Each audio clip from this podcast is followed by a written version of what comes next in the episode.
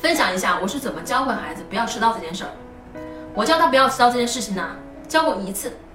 各位，你们要知道，教一个人最有效的时间是在他做对事的时候。那做错事的时候是干嘛的呢？一个孩子啊，做错事的时候啊，是我们跟他之间建立联系的最好的时机。孩子把一个花瓶给打碎了，这时候你所要做的最重要的事情是告诉他，妈妈小时候也犯过这样的错。我不信你小时候没有打碎过东西，你一定打碎过，是不是？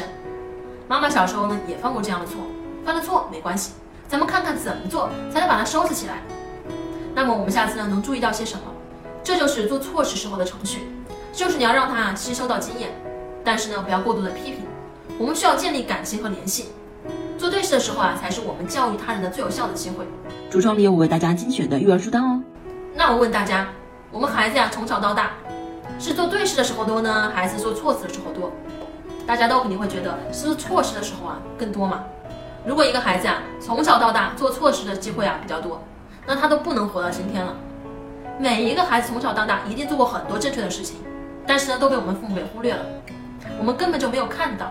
有一次啊，我儿子要去他朋友家里面玩，然后就跟我说：“妈妈，快走吧，咱们别迟到。”做对了吗？别迟到，做对了，这是不是一个机会呢？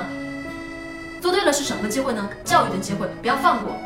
所以我在电梯口啊蹲下来，我拉着他，我对他说：“柚子，你知道吗？你身上啊有一个素字，妈妈呢很欣赏你，你要给他营造一个气氛。”他说：“什么呀？”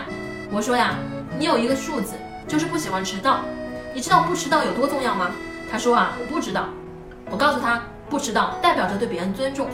我们每个人在这个世界上生活，都希望跟尊重自己的人打交道，所以不迟到会很受大家的欢迎，这是一个非常好的习惯。